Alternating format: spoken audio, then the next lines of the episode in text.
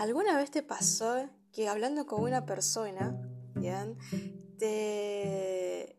vos al dar tu punto de vista, la otra persona te decía que no, que lo que ella decía era así, o que no necesitaban aprender más nada porque ya me lo, ya me lo sé todo?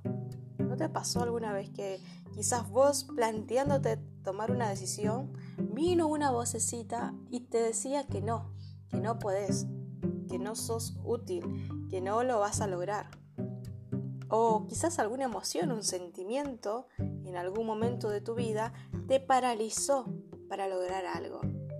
Bien, el día de hoy vamos a estar hablando de qué es esa emoción, qué es esa vocecita, qué viene a hacer, cómo viene a afectar nuestra vida.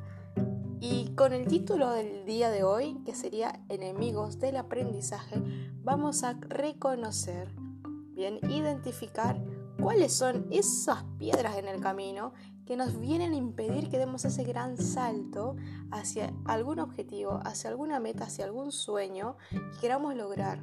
O bien también esa misma piedra se nos viene apareciendo y nosotros vivimos en círculos viciosos y no nos damos cuenta y decimos, pero si yo hago todo, pero lo hago y no me sale, es porque no está reconociendo algún enemigo, algún enemigo del aprendizaje, del aprendizaje quiere decir es que todas las personas desde que nacimos hasta el último día de nuestra vida estamos en evolución del aprendizaje. No sos hasta donde vos llegaste de la secundaria, la primaria, la universidad. Vos sos mucho más que eso.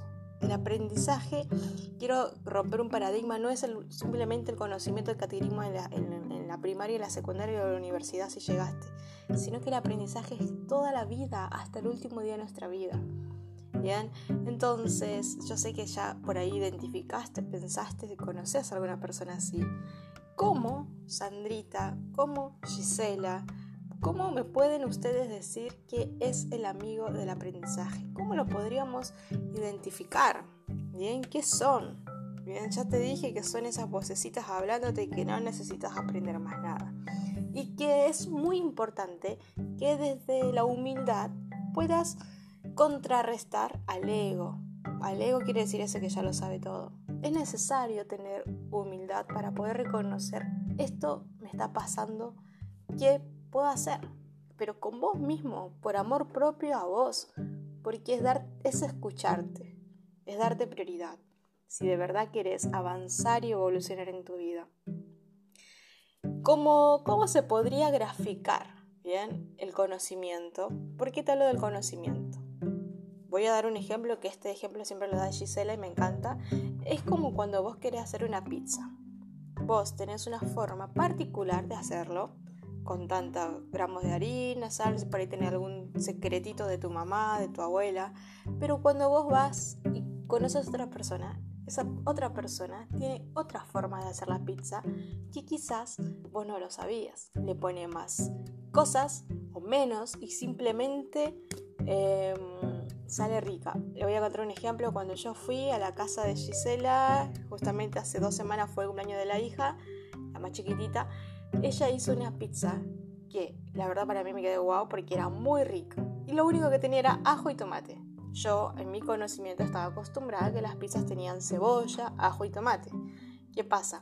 Cuando yo pruebo simplemente con cebolla, con tomate y ajo, dije, wow, qué delicia. O tiene otro gustito.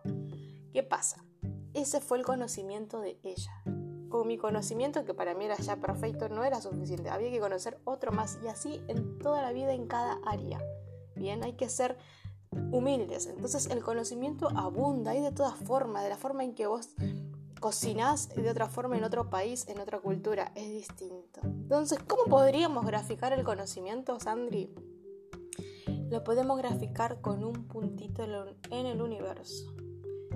¿Y qué hay detrás de ese puntito? O sea, imagínate, bien, vos que sos ese puntito en el universo, porque vos sos todos tus conocimientos, vos sos todo lo que desde que naciste hasta el día de hoy, tu historial de vida, tus emociones, tus vivencias, tus fracasos, todo eso es que se fue en tu cerebro, en tu cerebro haciendo como una caja, tu caja de creencias. Todo lo que vos crees que es bueno, todo lo que vos crees que es malo, todo eso es dentro de, de tu cajita de creencias, es tu conocimiento. Pero, ¿qué es tu conocimiento? Que es un puntito en el universo, que son millones y millones infinitos de puntitos. Así podemos graficar el conocimiento. ¿Qué pasa? ¿Qué hay dentro de ese puntito? ¿Bien? Hay lo que se dice, lo que sé que sé y lo que sé que no sé. ¿Qué sería esto, Sandri? Lo que sé que sé es todo, como te decía recién con el ejemplo, lo que yo sé hacer con mis propias manos, con mi experiencia de vida, que es mi caja de creencias, bien, mi historial de vida. Y lo que no sé es todo lo que está después, pero que sé consciente que no sé. Bien, ese es tu puntito. Eso es lo que en realidad somos nosotros, lo que sabemos que sabemos y lo que sabemos que no sabemos, pero aún hay más que esto. ¿Bien? ¿Qué son los enemigos? Ya te dije que son los enemigos, ya quedó clarísimo que son esas vocecitas dentro de nuestra cabeza que nos están diciendo cuáles son nuestros límites, lo que nos limita. ¿A qué te invita el coaching como un proceso de aprendizaje?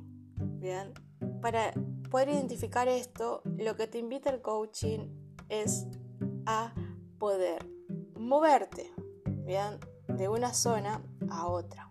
Acá voy a hacer un paréntesis y voy a, y voy a explicar qué significa el coaching, muchas personas siempre me lo preguntan, ya que es una nueva carrera que eh, está en tendencia y que va a seguir aumentando con el pasar de los años, porque hoy en día ya vemos que hay coach nutricional, coach eh, bueno, ontológico que nosotros nos enfocamos en el ser, coach financiero, porque lo que hace el coach es acompañarte a dar pasos agigantados hacia un objetivo, alguna meta. Bien, el coach viene de la palabra coche, de acompañar, bien, de rodar, de caminar, de andar. Es como el que vos te subís al auto y el coche te lleva a tu destino, para que se pueda entender. Bien. Entonces, el coach lo que hace, que es a lo que te invita, es a salir de tu zona de confort a otra zona de expansión, ¿bien? Que es de lo conocido a un mundo nuevo, mundo desconocido, lleno de posibilidades. Bien, Sandri, entonces, dentro de la zona de confort, ¿qué tenemos? Dentro de la zona de confort tenemos todo lo que es conocido para vos, bien, tus creencias, tus emociones, tus valores, tu modo de ver la vida, bien, todo lo que vos ves ahora actualmente hasta el día de hoy. Esa es tu zona de confort, donde muchas personas viven de forma automática, en modo automático, piloto automático. Ese es el lugar donde a fin de mes estamos contentos con nuestro sueldo, con que todo esté bajo en orden, todo esté eh, tranquilo, que no haya problemas, que no haya retos, todo eso, lo lindo que le gusta al cerebro y siempre lo digo, donde no le muevas, no, le, no, le, no lo incomodes al cerebro. Esa es nuestra zona de confort. ¿A te invita coaching? A salir de esa zona de confort, una zona de expansión. ¿Qué hay dentro de la zona de expansión? Dentro de la zona de expansión están todas las posibilidades, las oportunidades que el mundo te ofrece y que vos no lo puedes estar viendo simplemente porque estás dentro de tu zona de confort y con todas las creencias o pensás que eh, es lo que vos sabes y ya está si vos te das la oportunidad de dar ese pequeño paso bien, a esa zona de expansión, yo te aseguro que te espera un mundo, un nuevo camino, un futuro, un horizonte con más claridad y más luz hacia lo que vos deseas lograr o estés emprendiendo, haciendo, trabajando, conociéndote, saliendo de una situación amorosa, saliendo de un proceso de salud, toda esa zona de expansión te va a brindar herramientas, posibilidades para potenciar tu vida, elevar tu vida. También tenemos una zona de la cual el coaching te invita a salir, que es la zona de pánico, que muchas personas por el miedo, bien, se quedan estancados muchos, muchos años y tristemente se les va la vida. Y cuando ya son adultos, mayores de 60, 70 años, simplemente miran con arrepentimiento su vida pasar, porque no lograron, no hicieron lo que tanto quizás querían. Y se dieron cuenta que al final la vida iba más allá de trabajar 8 horas por día y comprar cosas materiales. ¿bien? O sea, salir de esa zona de pánico es también a lo que te invita el coaching. Bien, Sandrita, ¿qué más puedes decirme sobre los enemigos del aprendizaje? Otro enemigo del aprendizaje, o dar ejemplos, voy a hacer, es muy común hablar sobre el tiempo. Muchas personas se dicen, ¿tendré tiempo para esto? ¿En qué tiempo lo haré? quizás más adelante. O estoy muy ocupado, después le dedicaré el tiempo que merece. ¿Cuántas veces? Y miren cómo es ahora reconocer esto qué importante es. Recuerdo cuando empecé a, estudiar coaching hace un par de años atrás. Em, yo trabajaba 24 horas como enfermera y no tenía tiempo, sinceramente, o trabajaba 12 horas toda mi vida o trabajaba 24 horas. Y mi vida era pasada simplemente por trabajar, mientras más horas mejor porque iba a facturar más a fin de mes. Pero ¿qué pasó? Y mis sueños y mis metas y mis ganas de hacer lo que por fin quería, ¿cuándo lo iba a hacer? Una de mis ideas era estudiar psicología, aunque yo ya trabajaba como enfermera, quería hacer otra carrera porque siempre me gustó el crecimiento personal, el desarrollo mental, el espiritual, entonces siempre me llamó la atención. Acá hago otro paréntesis. ¿Qué es lo que a vos en este momento te está llamando la atención? ¿O es lo que inviertes más horas de tu tiempo cuando tenés tiempo libre? A leer, investigar. Una amiga me dijo, hablando con ella, que le encantaba tejer en máquinas, o usar las máquinas de coser, que con eso como que era su pasión. Eh, a otra le encanta dibujar, a otra le encanta eh, cantar en su tiempo libre. Entonces, esas cosas que vos haces y que pasa el tiempo volando, que no te das cuenta, esas cosas es a lo que tu alma te pide a gritos que le prestes atención, porque es a lo que tu alma en ese momento te está pidiendo para que vos potencies tu vida. El alma es muy sabia, nuestro mundo interior es muy sabio. Bien, entonces cuando a mí me aparece la oportunidad de empezar la carrera de coaching, una de las palabras o uno de los enemigos, que hoy lo identifico, que se me presentó muy, muy fuerte fue, no tengo tiempo, porque trabajaba 12 horas, no tengo tiempo para estudiar. No tengo tiempo, ¿cuándo lo voy a hacer? Si yo trabajo 24 horas y trabajo 12 y cuando el otro día duermo todo el día del cansancio, ¿cuándo lo voy a hacer? No. A ver, si yo no hubiera, o sea, mis ganas de evolucionar y de crecer no hubieran sido suficientes quizás, hoy no estaría acá compartiendo con ustedes. Es a lo que los invito también a reflexionar, que un gran enemigo del aprendizaje es el tiempo, que no necesitas tiempo para hacer lo que de verdad importa, porque si hoy fuera el último día de tu vida o te dijeran que te queda un mes de vida, sé que recién ahí entenderías el valor de, esta palabra, del tiempo.